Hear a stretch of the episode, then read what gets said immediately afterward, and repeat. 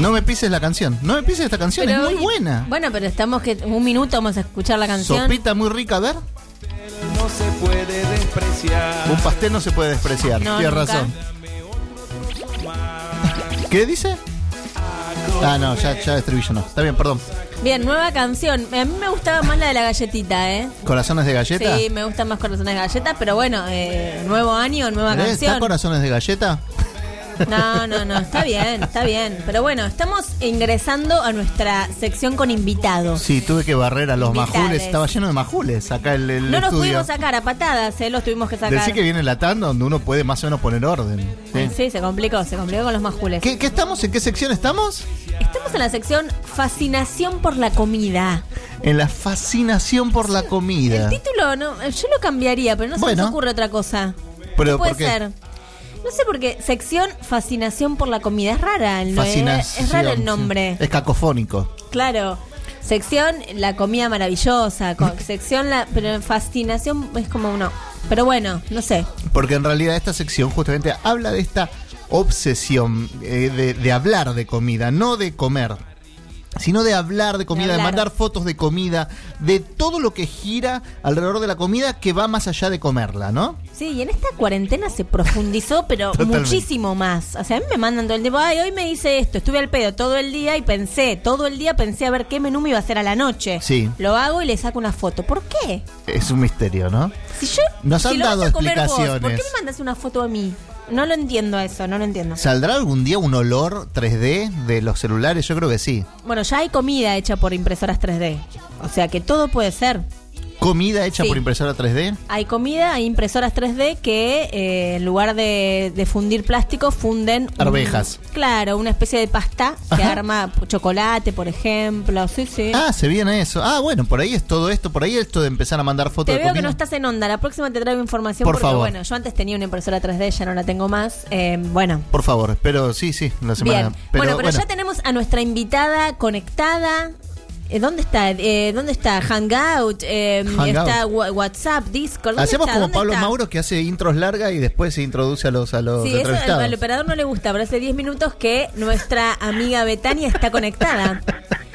Hola Beta, Pero ¿estás está ahí? riendo, Se está riendo, mira. Sí. Todo bien, ¿ustedes cómo están? Beta, ¿cómo estás? ¿Estás bien de la garganta? Sí, perfecto. Todo todo dio de que el jueves pudiera participar de No Anda el Timbre. Muy bien, es lo que tanto queríamos. Te extrañamos, Exacto. Beta, la voz institucional, una de las voces institucionales de Radio Sí. La Colectiva, claro que sí. Sí. Y saben que mm, ahí cuando le escuchaba a Emi decir que, que recibía fotos de que mm, otra vez se volvió en este tiempo de pandemia un, un gran ritual compartir eh, cualquier cosa de comida que no sea la comida misma, ¿no? Sí. Hablar de comida, como decía Seba. Saben que me pasó que recibí una cadena de WhatsApp eh, para compartir tu receta preferida, ¿no? ¿Vieron como el libro de recetas Claro. que escribías a mano? Ingredientes, pasos, ¿no? Bueno, pero esto era como eh, vos tenías que mandarle a una persona tu, tu receta y después mandabas a otros contactos eh, las- las mismas indicaciones, entonces te llegaban recetas de personas que no conocías. Puede que sí, que alguna la hayas conocido, ¿no? Como una carta Pero- cadena de recetas culinarias. Claro, exactamente. Era algo así como, bueno, Mira. en este, tie en este tiempo en el que estamos compartiendo como la cocina otra vez o- y recordando los, las viejas eh, consejos y recomendaciones, bueno, te, te proponemos que mandes tu receta. ¿Y por qué Y pensás que suceda? ¿Por qué pensás que sucede esto, Beta? Y no Y te mandan, me- qué sé yo, una cadena de, eh, no sé, de, de películas que viste más veces, qué sé yo, no sé. Eh, sí, a mí me parece que tiene que ver con que mm, a, a mí lo que me sucede cocinando es que medio como que pierdo noción del tiempo, de, de las situaciones, ¿viste? Te pones música o te pones los podcasts de No Anda el Timbre en Spotify y, y, Me encantó. y nada, acompañás ahí la cocina. De hecho, eh, hace unas semanas vino mi hermano que es vecino a comer a casa y me dice, pero ¿y cuánto tiempo te llevó a hacer esto? ¿Qué importa cuánto tiempo te lleva a hacer una comida si después la vas a comer, ¿no? Entonces, como en este momento en el que la cabeza por ahí necesita eh, estar mm, concentrada en algo y no divagar en cuánta cuestión se cruce por adelante, eh, tener así como tareas de cocina colabora. Creo que- hace un tiempo había un, spot de tipo del, del Ministerio de Salud, algo así, que proponía que cocinemos. Sí. No, pero aparte, por, por otro lado, eh, es, es interesante porque es cierto, digamos, uno, digamos, una, una comida eh, no es un fast food, digamos, eh, eh, lleva Claro, como todo un tiempo de elaboración, de preparación, eh, por más que se pueda hacer más rápido, pero en realidad el- el- lo, lo divertido a, a quienes nos gusta cocinar es, es esto, ir desmenuzando las cositas a poco, no es apurarse porque llegaste a las nueve y media a casa y hay que comer antes de las diez y haces algo, sino que es darte todo el tiempo, de que las cosas se hidraten, qué sé yo, todo ese tiempo. Eh, sí, tal cual. Bueno, concretamente esto había sido un guiso de lentejas, entonces yo lo había Claro. dejado preparado desde el día anterior, entonces iban concentrando los sabores y al otro día cuando lo comíamos estaba como mucho mejor, ¿no? Sí, el guiso de lentejas hay que hacerlo un día antes. Para mí es así, ¿eh? Sí, Tal sí, sí, cual. Sí, Sí, lo mismo que las sopas, la- uno las puede hacer y las puede dejar para comerlas toda la semana porque va a estar bien sabrosa. Yo igual me siento medio caradura hablando justo en esta columna porque sé que tenemos compañeros de radio que son que tienen mucha expertise en este tema, pero bueno, era lo que me convocaba en este momento. Sí, por supuesto. Roxana Rochi eh, ya habló, ya habló en este Claro. programa, así que... Bien. Nada, pero sí, hay muchas, seguramente. Dani, Dani Sí. con su pizza de cumpleaños me parece que es como una cosa increíble. sí. No, Beta, y ni- me, me perdí si en esa cadena de recetas, ¿qué receta mandaste? Yo mandé una que mm, me hice fan ya cuando estaba terminando ahí el veranito, empezando el otoño, que es helado entre comillas, porque eh, se hace con banana congelada, la procesás eh, poniéndole, no sé, mantequilla de maní, leche, esencia de vainilla, cacao, y parece como si fuera helado de chocolate, pero en realidad es banana congelada procesada Ah, queda muy bueno. cremosa. Sí, era como la con- la consigna de esta cadena era enviar la receta que te sepas de memoria, la que no hace falta que chequees, ¿no? Como, Ah, como el está bueno invitado eso, que- claro. Con el que hablaron la, la última vez que decía yo soy anti receta, este era la, la que no necesitaba ver proporciones ni nada, que se te venía a la cabeza porque ya sabías cómo prepararla. ¿Y cuál, cuál te llamó? ¿Te llamó alguna la atención para hacer también de las que recibiste? De las que recibí fue una mm, eh, que era mm, eh, muy, muy, muy, muy fácil porque era hacer bizcochitos de maicena con crema y harina, o sea, con esas dos cosas ya... No, bizcochito de maicena no, bizcochitos para el mate. O sea, con esas dos cosas ya lo hacía. Y, o sea, igual parte de crema, igual parte de harina, y te haces ahí un mejunje y lo pasas por el horno. Y después uno que prometía hacerlo cuando nos volviéramos a encontrar, que era una bondiola a la cerveza. O sea, porque no te vas a hacer una bondiola para, para comer sola, ¿entendés? Entonces, Claro, bueno, tal la cual. próxima vez que, que ya haya que celebrar juntos, se, se probará esa receta. Yo estoy pensando una cosa, porque viste que siempre se dice mucho de la comida entra por los ojos, y a veces yo veo fotos de comida y no me, no me, sin embargo creo que la comida entra mucho por los oídos, ¿no? Cuando alguien te habla, de- es Sí. como, casi a veces esa, no es como comerlo, pero a veces como que me lleno. Me cuentan un poco, Sí. ya- es como que ya está, ya estuve comiendo un poco. Bueno, ya a- ahora que Seba dice esto, otra cosa que le quería compartir, de que también me pasó en esta semana que estuve enferma, es de perder el apetito. O sea, hay veces que uno, viste, como cuando estás súper llena porque comiste un montonazo, eh, o, o en el cotidiano pensando, bueno, ¿qué voy a cenar? no, no te entra en la cabeza la cuestión de perder el apetito. O sea, como que tipo, ¿qué es eso? No, no se comprende. Y cuando estás enferma te pasan esas cosas. Claro, no querés probar No. nada. Además porque los sabores ya no los sentís. Entonces, ¿para qué comer, no? Como que no... No Claro, te da hambre. A mí, a mí una cosa que también me pasó en relación a eso era que mm, todo el mundo me preguntaba, eh, ¿sentís los sabores?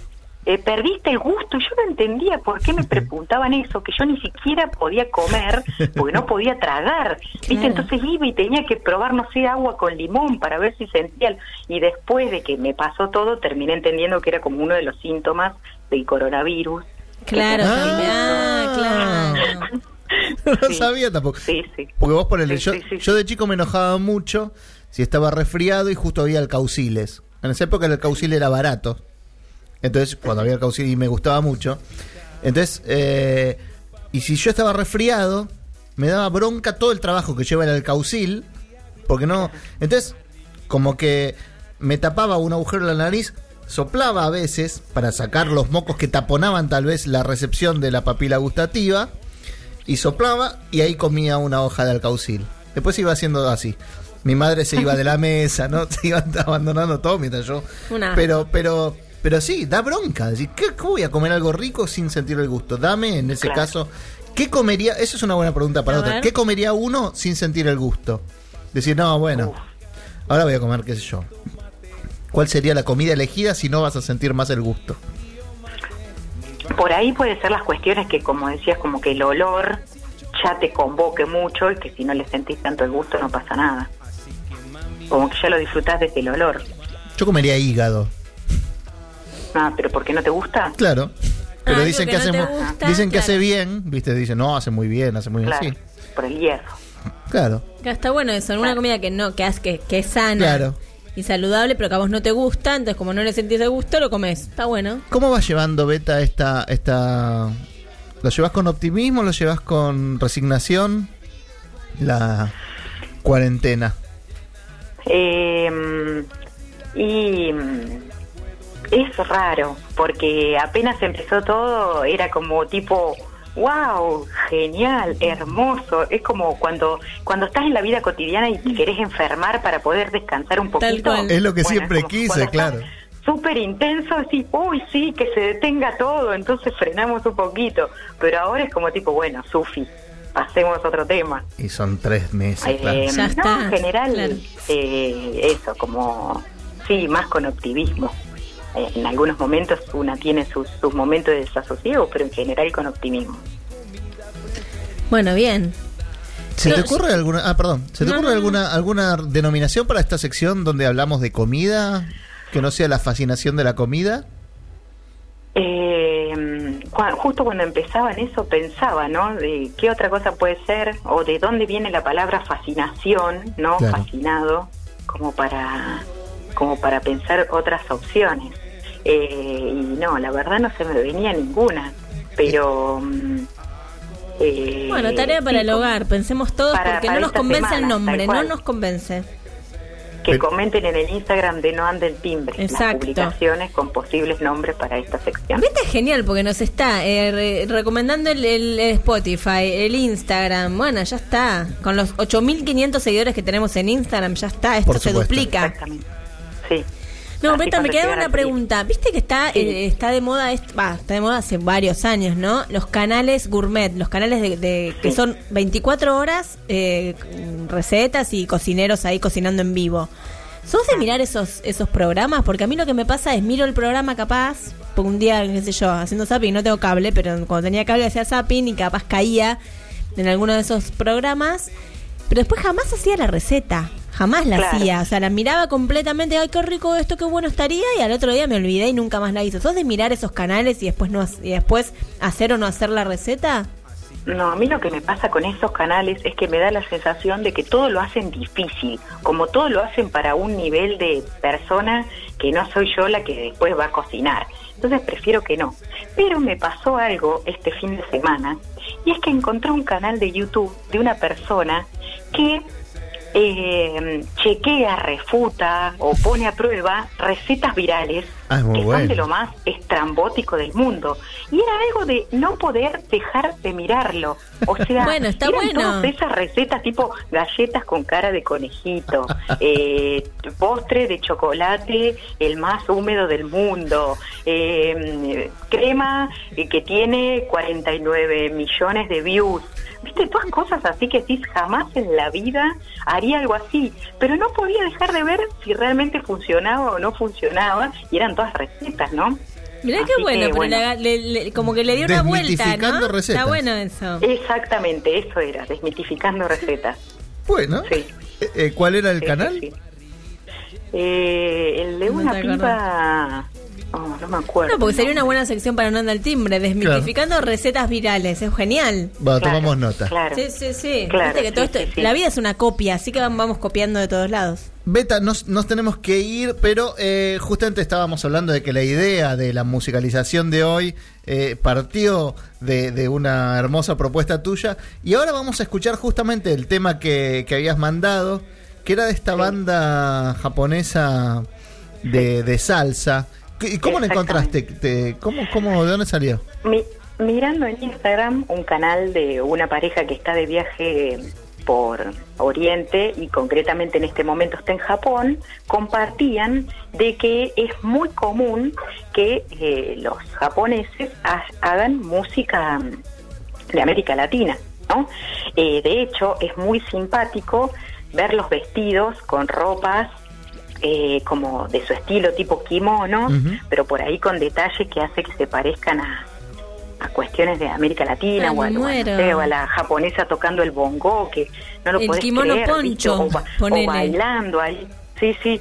Y, y entonces, eh, mirando así algunas experiencias de otros grupos que hacen esa música, decían que bueno, que por ahí en algunas cátedras de las escuelas de música eh, abordan géneros o de, eh, de América Latina o la música de determinados países de América Latina.